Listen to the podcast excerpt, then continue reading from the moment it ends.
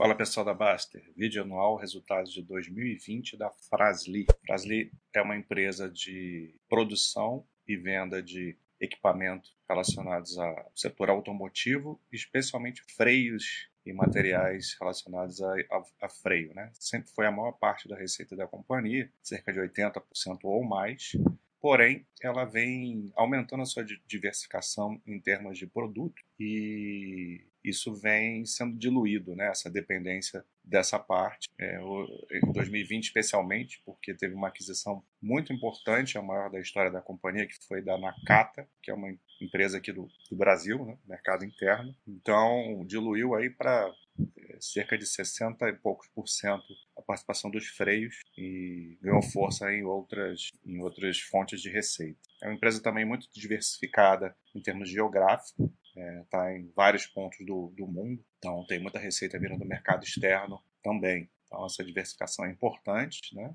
ajuda ela a ter mais resiliência em tempos de crises setoriais ou, ou localizadas, vamos dizer assim. Tem um, um, um senão aí por conta do controlador, que é a Randon, que é uma empresa que historicamente não, não tem resultados assim muito consistentes, porém a, até então isso não, não vem se refletindo aqui na gestão da, da, da Frasli, né? Da, da, controlada, porque ela há muitos anos vem entregando bons resultados, mas sempre bom ter isso em mente, né? ter essa ressalva aí, importante você saber, caso você seja sócio ou pretenda ser, todos os possíveis riscos, não só os pontos fortes da empresa. Ano de 2020 foi um ano difícil para a grande maioria das empresas e para a Frasli não, não seria diferente por conta do setor né? É, que, ela, que ela opera, porém ela acabou sendo beneficiada, entre aspas, né? É claro que isso é mérito também dela, mas é, por, por, fatores que, gente, que eu vou comentar ao longo da apresentação. Porque o volume foi muito afetado. O volume de, de vendas caiu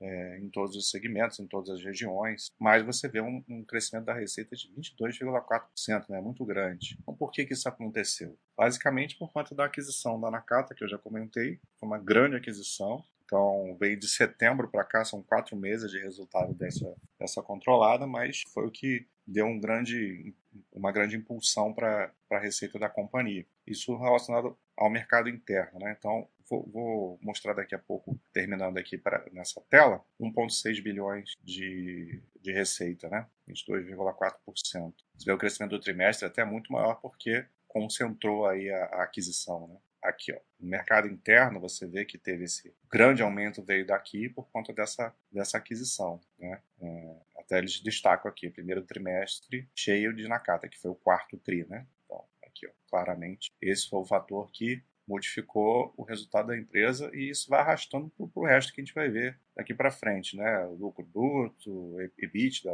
lucro líquido, tudo isso é muito em função daqui. Só que a empresa também foi beneficiada no mercado externo por causa do dólar favorável às exportações, né? O real sendo depreci depreciado esse ano, diferença muito grande em relação a 2019, e por isso, por conta da variação cambial, apesar de volume cair, ela conseguiu um aumento de 8,7%. O mercado externo foi responsável por 750 milhões de reais. Então, a maior parte agora vindo do interno, muito por conta dessa aquisição. Né? Você vê que uh, anteriormente o mercado externo é o que é o que comandava no geral, né? Com um pouquinho mais de receita do que do que o interno. Então, ela aumentou essa diversificação internamente e cresceu muito aí esse valor. Então, aqui como eu falei, né, o resultado disso é que você tem um EBITDA crescendo assustadoramente, mas é muito em função dessa, dessa aquisição. Ainda teve ganho de processo tributário, impactando positivamente, a gente está vendo aí na maioria das, das empresas, né? que eles até ajustam esses resultados sem considerar esses processos tributários e o impairment diminuiria, e mesmo assim a gente teria um crescimento muito grande, 283 é,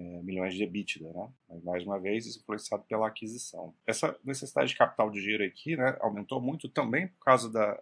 Tudo, tudo foi todo o resultado foi impactado pela aquisição da Nakata, né? tanto para o bem quanto para o mal. Então a necessidade de capital de giro aumentou muito e isso fez com que o fluxo de caixa, aqui ele mostra o fluxo de caixa livre, né? mas o fluxo de caixa operacional também caiu, também sofreu por conta do aumento da necessidade de capital de giro. Mas isso é normal, né? a expansão é a, é a dor do crescimento, né? mas é um crescimento que é saudável, que vai gerar mais receitas e mais EBITDA para a empresa e, consequentemente, mais lucro no futuro. E aí, para finalizar, aqui a gente vê a situação de, de endividamento, né? É, a maior parte da dívida é de longo prazo, a dívida líquida é, aumentou muito em função da aquisição, mais uma vez, né? e a alavancagem também. A gente vê aqui o, o, uma curva né? ao longo do tempo, desde 2017, onde a companhia ela tinha uma situação de, de caixa maior que dívida por conta da, de captação, né, de follow-on que fez no mercado. E isso ela fez para se preparar para uma jornada de crescimento e, através de aquisições, que é o que ela tem feito a partir de 2018 para cá,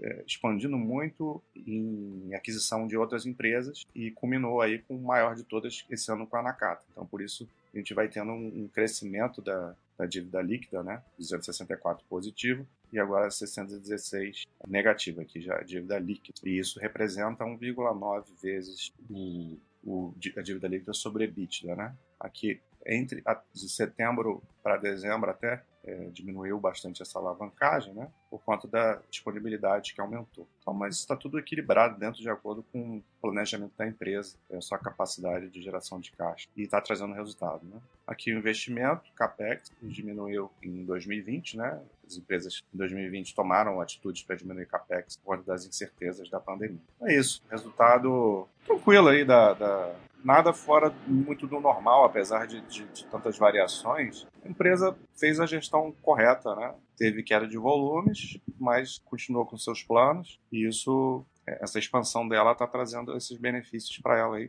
E vamos ver, 2021 provavelmente a gente consiga ter uma, uma noção mais limpa de como que está o operacional da empresa, né? A não ser que haja uma grande nova aquisição nos moldes de, 2000, de, de 2020. Mas vamos ver, até que a empresa segue fazendo o seu trabalho de uma forma bem satisfatória. Um abraço.